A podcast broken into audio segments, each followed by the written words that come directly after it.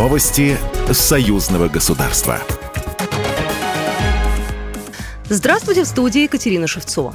Президент Беларуси Александр Лукашенко одобрил в качестве основы для проведения переговоров проекты протоколов о цене на газ и тарифах на его транспортировку. Предложен протокол о внесении изменений в соглашение между Россией и Беларусью о порядке формирования цен при поставке природного газа в Беларусь и его транспортировке по газопроводам, которые расположены на территории республики.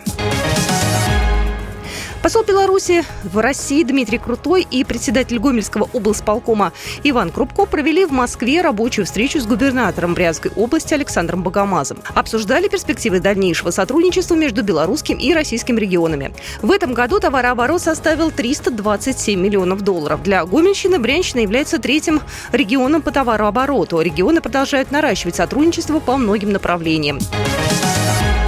Депутаты Палаты представителей Национального собрания Беларуси приняли во втором окончательном чтении проект закона, который предусматривает наказание должностных лиц в виде смертной казни за измену государству. Об этом сообщила пресс-служба Нижней Палаты парламента. Также предлагается установить размер штрафа за антигосударственные преступления в пределах от 500 до 50 тысяч базовых величин.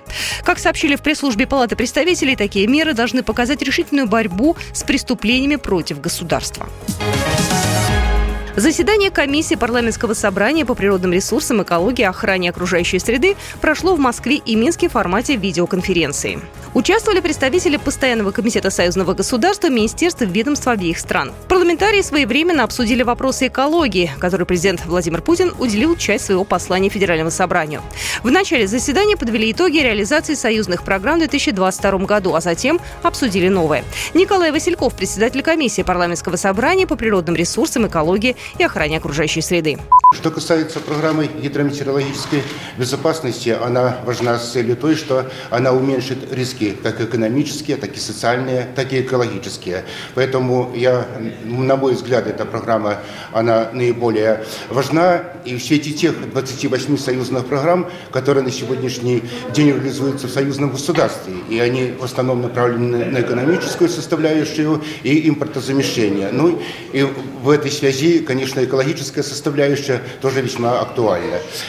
В гидрометеорологическую программу, которая разрабатывается на 2023-2027 годы, парламентарии хотят заложить разработку технических средств, которые способствовали бы дальнейшему наблюдению за окружающей средой и предсказанию климатических изменений.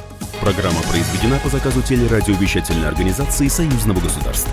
Новости Союзного государства.